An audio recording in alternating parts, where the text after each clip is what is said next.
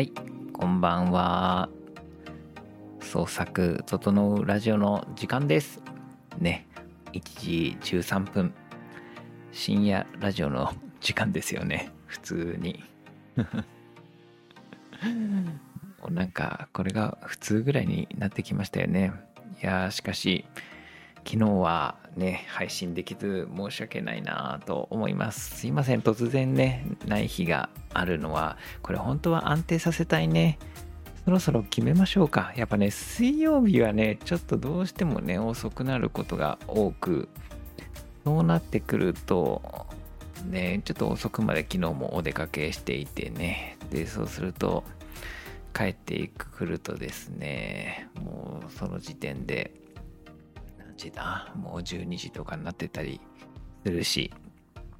でそこでですね、もう昨日に至っては、ソファーで寝落ちですよね。あ、東西さんが来てくれてる。今日も22時ではなかった。そうね。22時に始まる予定で最大25時という流度で変更が行われる創作整うラジオになっております。えーこちらはですね、えー漫画スクリプトドクターとして、そして今はコルクスタジオの編集長として、さらに東京ネームタンクもやっていてという私、後藤がですね、基本的には漫画を中心に、えー日々の活動を語りつつ、みんなと一緒に創作を頑張りつつ、ね、整っていこうじゃないかという番組になってます。あ、こんばんは。皆さんを原稿しながら、ペン入れしながら聞いている。素晴らしい。ありがとうございます。まあというわけで寝落ちしてそのまま仕事は寝落ちなんで今日は朝からスムージングにソファーから起きるだけでお仕事が始められるというですね素晴らしい感じになっておりややヒゲをする時間もなかったから ちょっとワイルドキャラで今日は、えー提供していく創作整うラジオになってますね。全然整ってねえじゃねえかっていう。感じかもしれないが、ね、気持ちは整っているよという感じですね。今日はね、えー漫画専科というところをやってるんだけれども、その漫画専科の講義もやってきたのでね、えーみんなに一人一人に今日は強みと武器が何なのかっていうのをね、お話ししてきたんだけれども、今日のこの配信ではね、あなたの強みは一体何にあるのかという話などもしていこうかなと思いますね。のでお楽しみにという感じで。まあ何を言いたいかというと、まずは、そう、配信の曜日なんですけれども、えっ、と、皆さんに、もうあれだ、期待感だな。もうやっぱりさ、これ習慣にして、そのちゃんとこの日のこの曜日にやってるよって思わないとみんな来れないよね。いい加減にしろと。なるよねと思っていて。なので月火木金。24時。これでどうだ？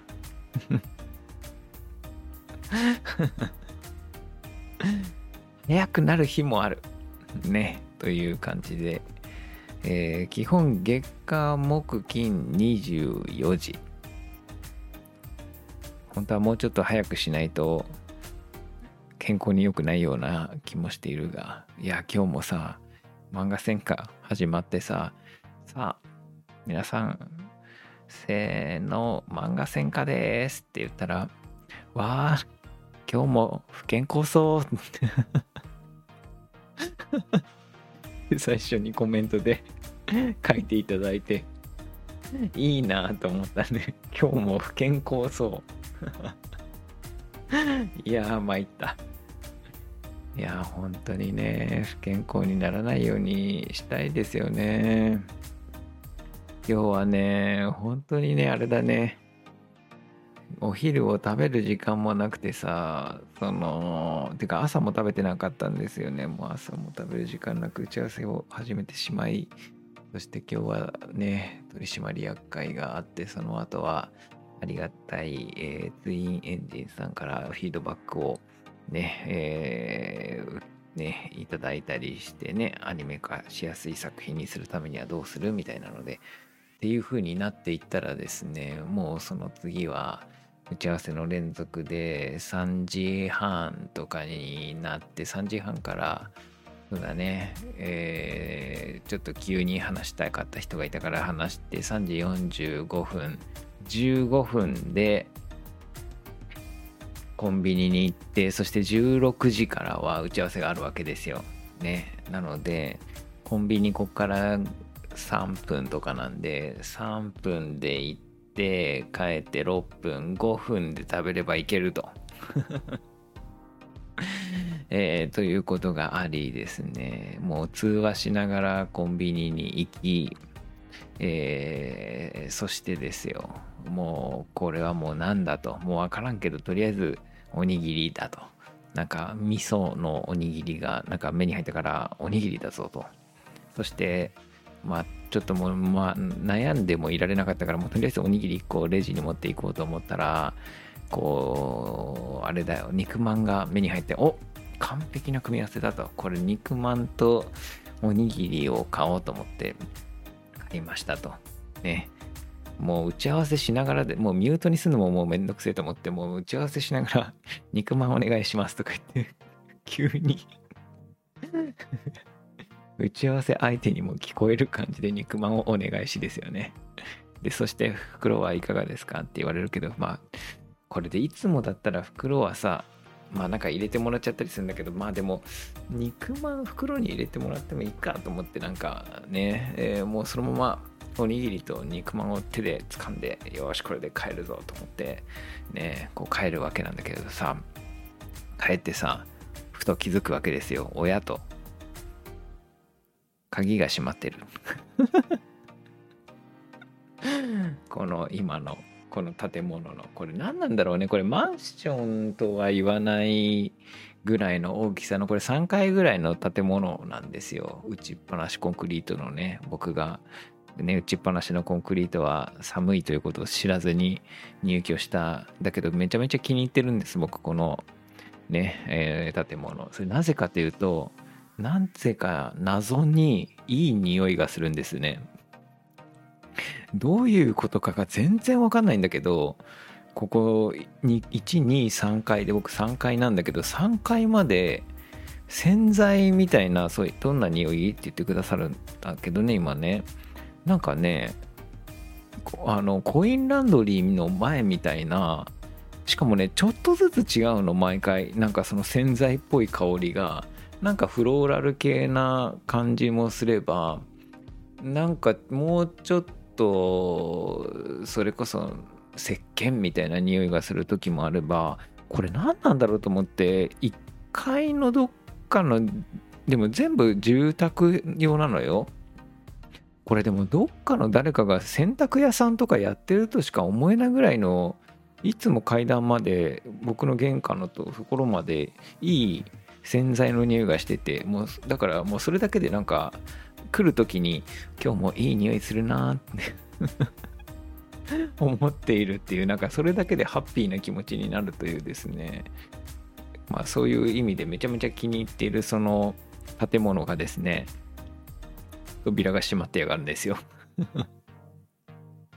いや扉が閉まってるのはいつもなんだよ。鍵を忘れてきたことに。気づきましてね。そうこれ絶対いつかやると思ってたの。オートロックとかいう僕ね。このオートロックとかいうものにですね初めての経験なんですよ。今このね最近リモートになって僕はここ仕事場にし始めてたんだけどさ部屋にさ鍵を置いてんでさもう玄関の鍵とか閉めないからさいつも最近ねそれもどうかと思うんだけどさ。でだからそうすると鍵の存在に全く気づかないままオートロック外出るじゃん。で出るとさかかってやがんですよ。鍵が。どうすると思って。しかもよりによってさおにぎりとさ肉まんを持ってるのよ。ねこれ。どうすると思っておにぎりと肉まんを左手に持ってるからさ身動きが取りにくいのよ。なんかそのしかも袋にも入ってないし。その右手におにぎり左手に肉まんっていうさこの身動きが取れない状態で鍵もないのよ。でもいい匂いはしてる。洗剤の。どうすると思ってこれで あと5分後にはもう打ち合わせが始まるのであるっていうさもうこれもこんなおかしな状況あるかよと思って。いやもうそれでさまあただ入り口のところがさその私の建物のあの玄関のオートロックのところはさあナイスなことにさそのあれだよね。上が空いてるんですよ。建物の扉は身長ぐらいででそこの隣がコンクリートの壁プラスポストみたいな感じだからこれは登れると。もうだからさもうしかもその時にちょうど郵便の人とかいてポストとかに入れてるんだけどさもうもう待ってらんねえよと思って待ってらんねえでございますと思って。もうそれでそのさ肉まんをまずそのもう肉まんとおにぎりを壁にポン置いて上に。もう登るしかねえっつって。扉を登り肉まんをその瞬間に肉まんとおにぎりをひっつかみジャンプで乗り越えてねやってやりましたよね。で部屋に入ってまあ部屋にはさもう玄関扉鍵閉めてないわけだからさ普通に入れてさ。でもうやっぱ部屋に鍵が鎮座しててさですよねと思って。ね携帯は持ってたよ。まあでも携帯持ってたけどさまあ特に。でさもうそのもうあと3分後にはさ打ち合わせ始まるからさもう肉まんとおにぎりをなんかもう飲み物かのように飲み込みましたよねなんか 喉越しよかったわ。ねえみたみたいなことをやっていた楽しい日々でしたね今日も。まあそしてそこからですね皆さんの課題を、まあ、見てたこれまでもちょっと見てたけどちょっと最後にやっぱりチェックさせてもらってで漫画専科の講義に備えてみたいなことをやってましたね今日はね。いやーじゃあちょっとねみんな僕のにあれですね。そのあのね鍵から締め出された話はもういいか。じゃあ今日はちょっとこっからはあれだね。その武器の話をしましょうか。売りとか武器とか。ね。こうあれですよね。みんなね打ち合わせとか行った時にねこうこの作品の売りとかあなたの売りとか武器って何ですかみたいなことになることたまにあるんじゃないかなと思っていて。でもさそんなんてさ僕からすればさいやお前が言えよと。お前がその作家に声をかけて編集部呼んだんだったらお前が俺の売りと武器を言えよと。いうどこを武器と売りだと思って一緒にやろうって言ったんだよっていう話だと思うんだけど、ね、まあ編集部に行って行くとねえこれ売りどこなのとかね、えー、言われたりしがちなんだけど。でそういう時にねなんか自分の売りって何だったっけなっていうか自分の武器って何だったっけなって思いがちじゃないですか。まあだけどもねそのここでやっぱり考えに考えるべくことっていうのが僕はその売りとか言われた時にもちろん考え方いろいろあると思うんだけどやっぱり物語まあ、漫画を作るのっていうのはストーリーを作るっていうことと伝えるっていうことがあるんだと思っててね。で売りとか武器ってどっちのことを言うんだろうっていう時におそらくストーリー作りの方とかにもあると思うんだけどそっちじゃないことも普通にあるんじゃないかなと思っててというのは例えば久保太斗先生とか荒木博彦先生とかもう誰でもいいんだけどなんか作風がある人もうもう何だっていいですよね。小田栄一郎だっていいし。でそれこそ手塚治虫だっていいんだけれども。でそういう人たちがさ自分のストーリーとかでは全然なくてさ例えば何でもいいですよなんだろうな。じゃあもうオーソドックスに桃太郎ですか。ね桃太郎とかはさ書いた時にあそれこそあれだよね漫画太郎先生がサンテグ・ジュペリの星の王子様を書いてたじゃない？で星の王子様なんかはさ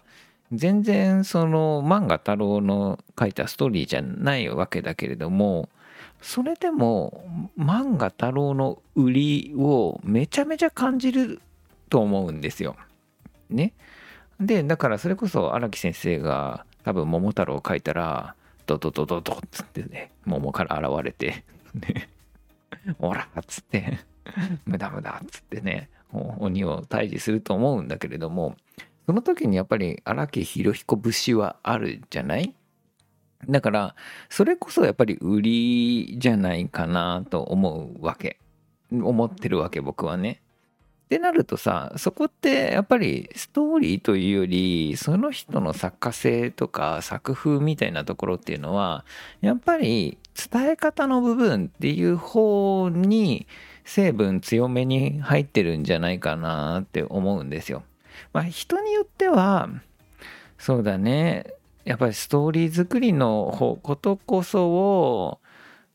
うん、売りな作家さんもいるとは思うけどね。ね。だけどやっぱり多くの場合はそういう伝え方とか見せ方の部分にその人らしさっていうのを感じてるんじゃないかなと思いますと。つまりだからそこまでをそういうものだと仮定するならば売りは演出にある。ね、伝え方の方にあると言ってしても言ってしまってもいいんじゃないかなって思うわけ。でそんな時にじゃあ演出って何？って伝えるっていうのって何？って言った時に伝えるものはまあ情報を伝えていくのか感情を伝えていくのかだからね。漫画か漫画っていうのはそこにいるキャラクターとかそこにいる場面とか舞台とか関係性とかの状況情報を伝えるのかそのキャラクターが、まあ、痛いとか苦しいとか思ったり楽しいって思ったりね、えー、それこそお腹すいたから、ね、この壁よじ登ってやるって思うかもしんないし、ね、そこら辺の思いをどう書くのかとかまあ大体その2種類なんだけどそれの見せ方伝え方っていうものの癖っていうところに強みや武器があるわけじゃない？ねえ荒、木先生だったらそのキャラクターの立ち姿とかそこでの迫力の出し方とかつまりそこでのなんかこうやってやるぜみたいな威圧感みたいなのをドドドみたいなすごい書き文字で書いたりバチッといい荒木先生のポーズジョジョジョジョ立ちとかで表現したりだから荒木先生の売りはその表現があの立ち姿やポーズみたいなものとか書き文字とかに現れているわけじゃないですか。ね、あとはまああの言い回しとかセリフもあるかもしれないね。でそれってだから伝え方でというわけでさだから結局みんなその伝え方の癖の部分をどう極めていくのかっていうのが武器になるよねっていう話を今日してて。で、その伝え方の、えー、種類っていうのがね、やっぱりあるんですよ。その、例えば感情を伝えるにしても、なんかめちゃめちゃでもこれ、講義っぽい話になっちゃったね。どうする？おにぎりの話する？味噌のおにぎりね、美味しかったですよ。ね。早く言えよみたいになると思うからもう言うけど 続けてくださいって言われた。そうだね続けると感情の伝え方っていうのはまあ表情とかポーズとか仕草とかの演技とかあとは背景とか雨とか風とか利用してね雨に打たれるとか背景使ったりとか構図を使ってね、えー、余白を多く取ったりとかねアップにしてみたりロングにしてみたりみたいなことで感情表現したりとか、えー、あとは構図の他に時間とか間だね。間を使って、えー、感情表現したりとかっていうのもあるしあとは効果ね、えー、集中線とかあキャラが汗かいたりとかね、えー、ガビーンって斜線が入ったりとか、ね、そういう効果を使ったりとかね。みたいな感じで5種類ね。こんな感じでこれってねその感情を伝えるのも大体そうだし状況を使える大駒を作っていくとかねえー、いい場面作っていく時とかもそういう絵作りとしても大体そこら辺が強調すべくところだったりすると思うんだけどでみんなまずどれかなみたいなね表情とか演技系が一番書きたいポイントなのか、ね、それとも間とかで見せていくとかなのかで自分がどういうふうに偏っているのかっていうことだよね。で僕はねこれを漫画喫茶にね一回こもったことがあってどういう伝え方？まあいろんな伝え方のそのバリエーションが大体その5種類ぐらいに集約していくなっていうのはちょっとみんなの作品見ててずっと精査してやってたんだけどえっ、ー、とそのあとそのサンプルを集めたくて漫画喫茶に入ってなんかこうどのどれどの作品が一番こうまんべんなく参考になるかなと思って見てたんだけど面白かったのがやっぱりみんなね癖があるから寄るんですよ。それこそ荒木先生はポーズで作ることが多いしやっぱり他の作家さんもあこの人表情描くのによるなとかこの人は背景描写とか、ね、いいシーンは全部ロングカットの背景だなとか、えー、まあそれこそこの人は効果効果がすごいとか漫画太郎先生は全部顔のアップだなとか ね。みたいなさそういう作家の癖がやっぱりあってまんべんなく全部のそういう演出効果を使ってる人ってほとんどいなかったね。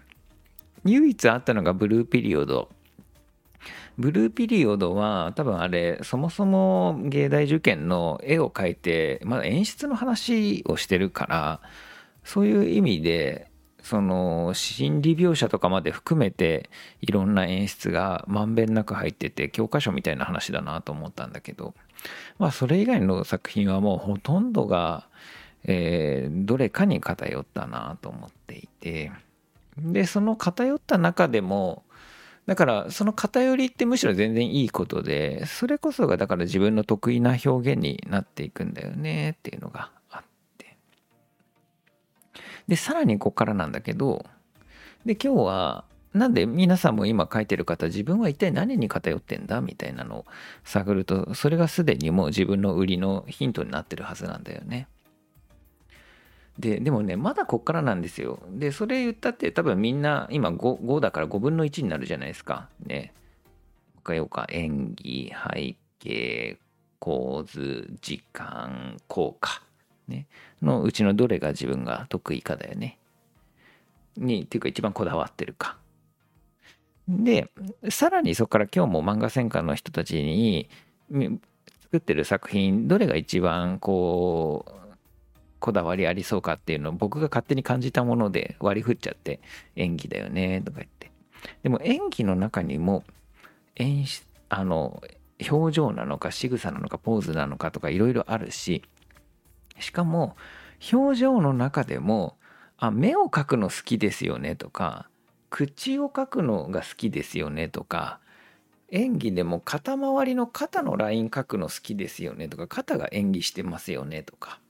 そういうことも入っていくじゃない？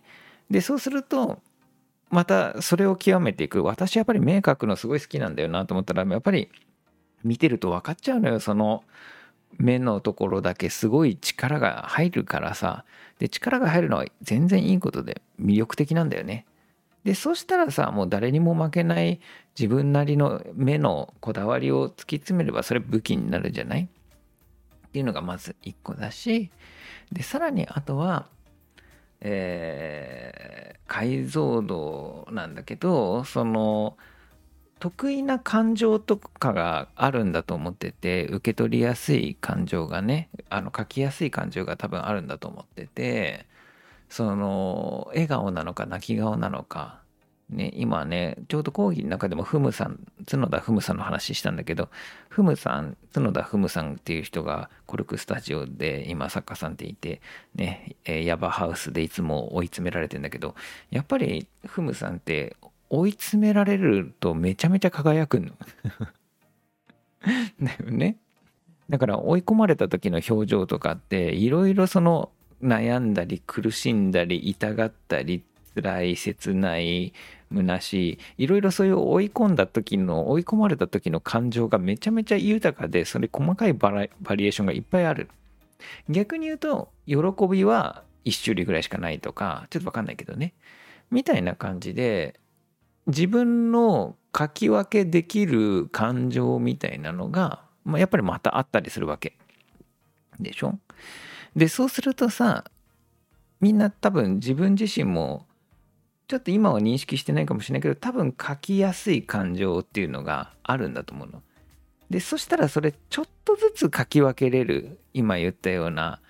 辛さにもいろいろあるじゃん。なんかちょっと切なさが入るのか怒りが入るのかそれを少し書き分けるのが多分センサーがいいんだと思うのね。だからそれをより極めてでしかも今言った表情なの仕草なのポーズなのっていうのはどこで表現するの？とか、えー、どこで書いてて楽しいのっていうことね。でみたいなことと組み合わせていくとで結局でもねでさらにもう一個言おうかそういうもう一個あるとすればそれプラス組み合わせだよね。えー、表情とプラス間を取って、えー、空間取って表情に着目させてみたいな構図と表情の組み合わせがうまいとかそういうこともあるから、ね、さっきの5種類の中のどれをとどれみたいなの組み合わせもあるし。って考えるとね結構無限大の組み合わせがあって。でそのそうすると自分はこれが得意なんだなっていうのを極めていくだけで武器と売りが、えー、オリジナルのものが案外手に入りますよと。最初の5種類だけだと得意技がかぶっちゃうじゃん。だけどそこから細分化して極めるとあなただけのものにまずなるからねというのがありますね。でも結局ねそれを僕がどうやって今日講義をしながら受け取っているかっていうと結局は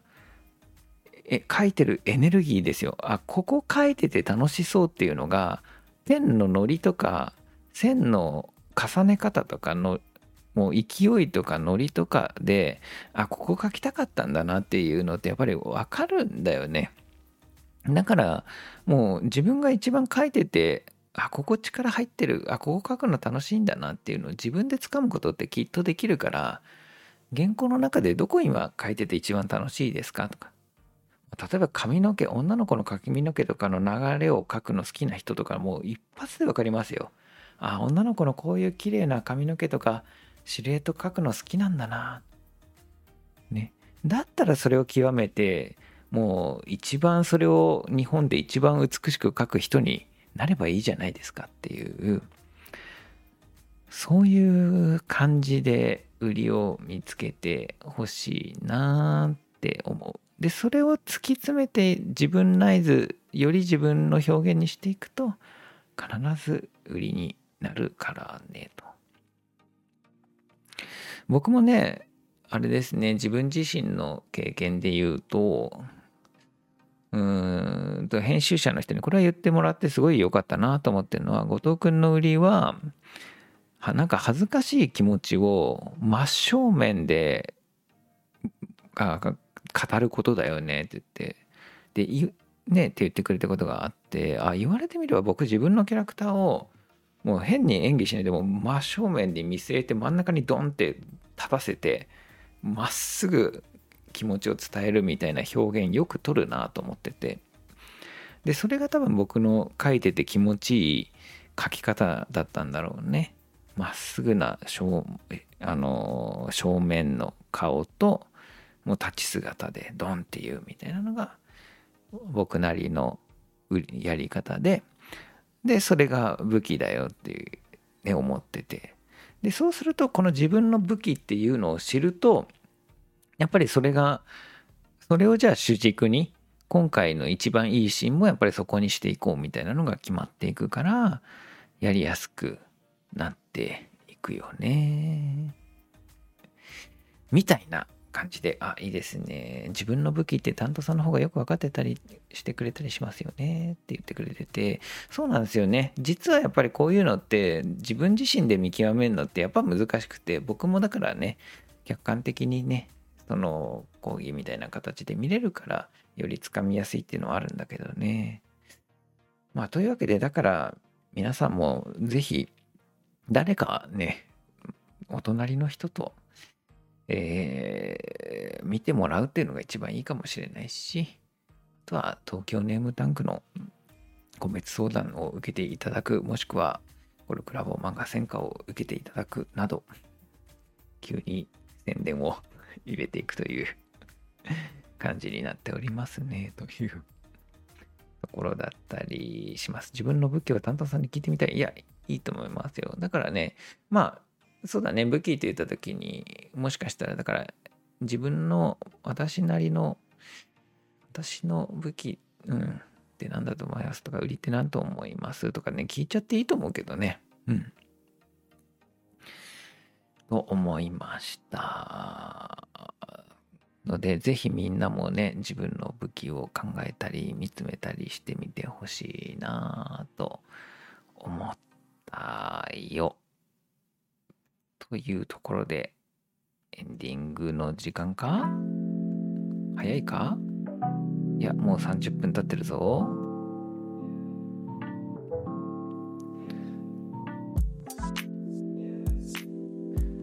いや、今日はね、コルクスタジオの方で、なんかいろいろ、振り返りチャンネルの書き方とかで、ちょっとね、いろいろ議題が上がってたりして、なんかねいつもね僕らは出来出来事と感情と気づきとかで振り返ってんだけどまあそのルールが徹底してないということもあってなんかちょっと逆に主張とかねを書いて、えー、いてまあでも主張全然そこじゃないところ雑談とかに書いておけばよかったのではないかなとは思っているんだけどまあそこから結果的にはいろんな議論が生まれていてなんかいろいろ思ったんですけどそのまあ結局最終的に僕が思ったのはやっぱ話し続けるしかないなーって思ってて今ね、コルクスタジオっていうところはさ、僕自身が今、今日もね、取締役会とかで、あ、もうそういう取締役会とか会社の話をここではしていくっていうのも、ね、みんなと一緒に進めていきたいんで、もう積極的に中の話をしていくんだけれども。その、あ、そうなんですよ。僕実は役員なんですよ。ね、実はね、えー、というのがあって、でね、だから取締役会とか偉い会議とかにもね、出てるわけなんだけどさ、やっぱり今、コルクスタジオってさ、いろいろやってるわけ。その、企業、対企業とのね、企業の漫画とかさ、やってるし、それこそ Webtoon プラットフォームやってるし、電子書籍も出してるし、やってるしさ。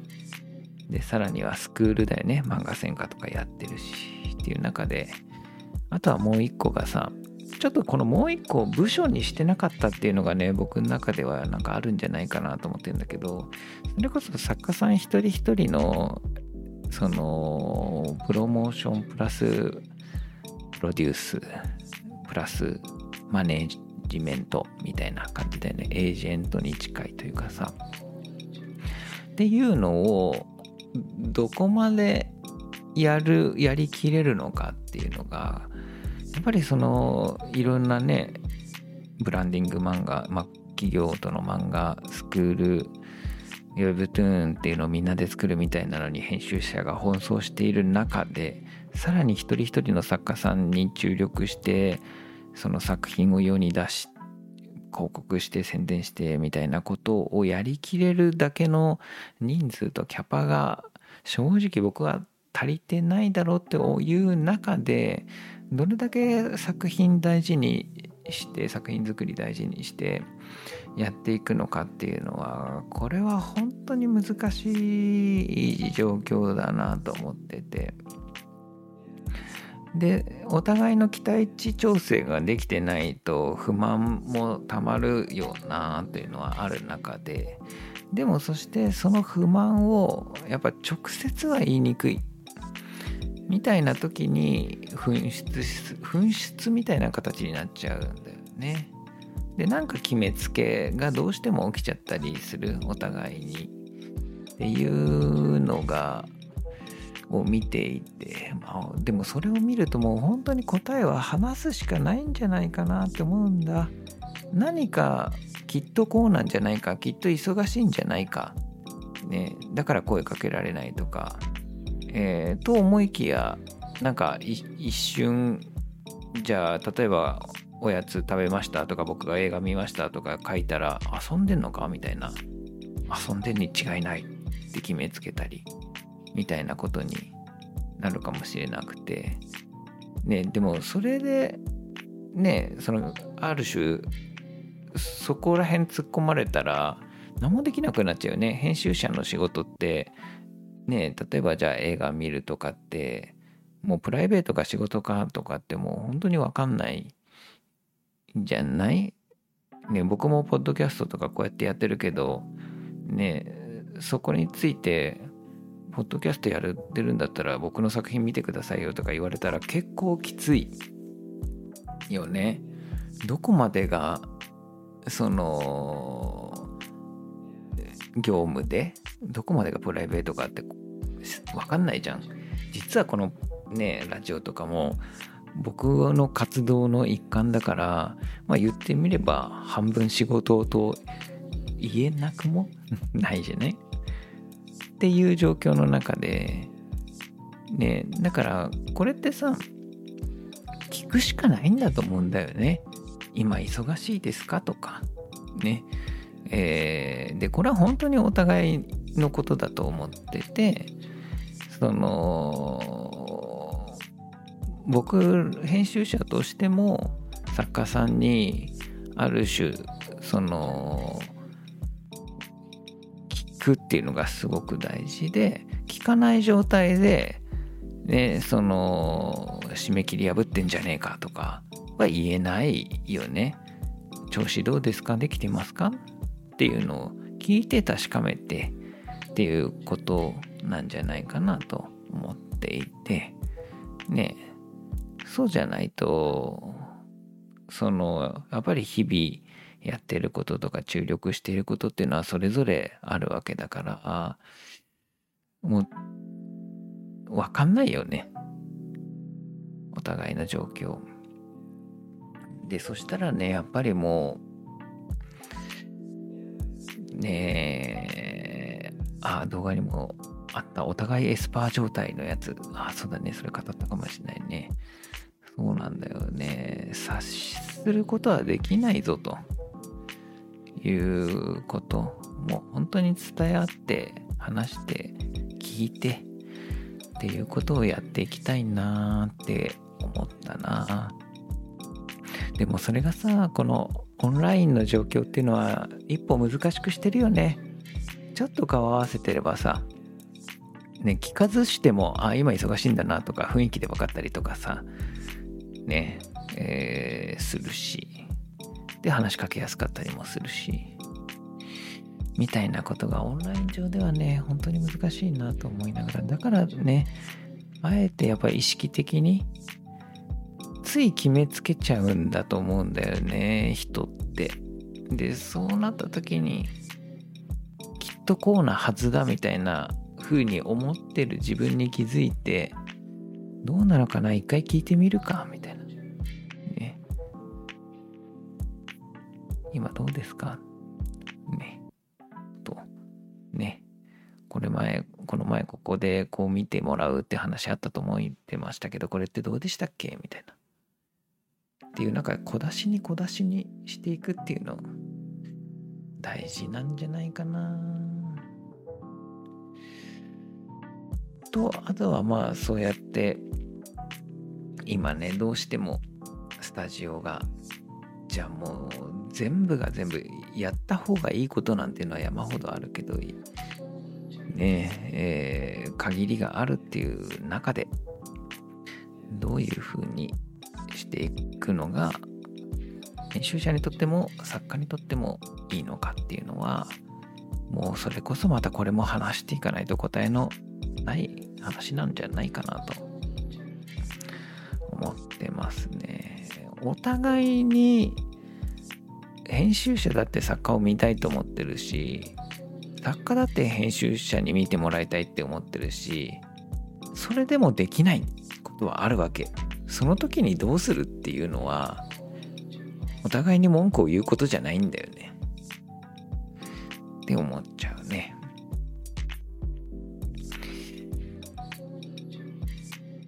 というわけで、ね、なかなか難しいこともありながらとはいえなんかね、話すきっかけになったり、これからいっぱい話していくことになるんじゃないかなと思っております。じゃあ、今日のところはそんな感じかな。皆さん聞いてくださってありがとうございました。そして、ね、ぜひ今日の話で自分の売りを見つめてほしいなっていうことと、鍵は忘れないでねっていう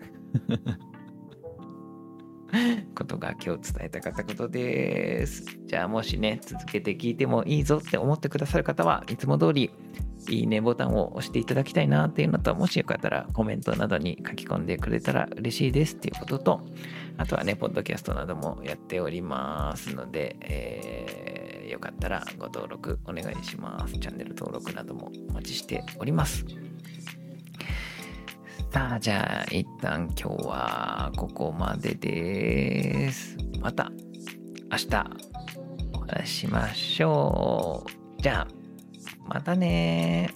おやすみなさい。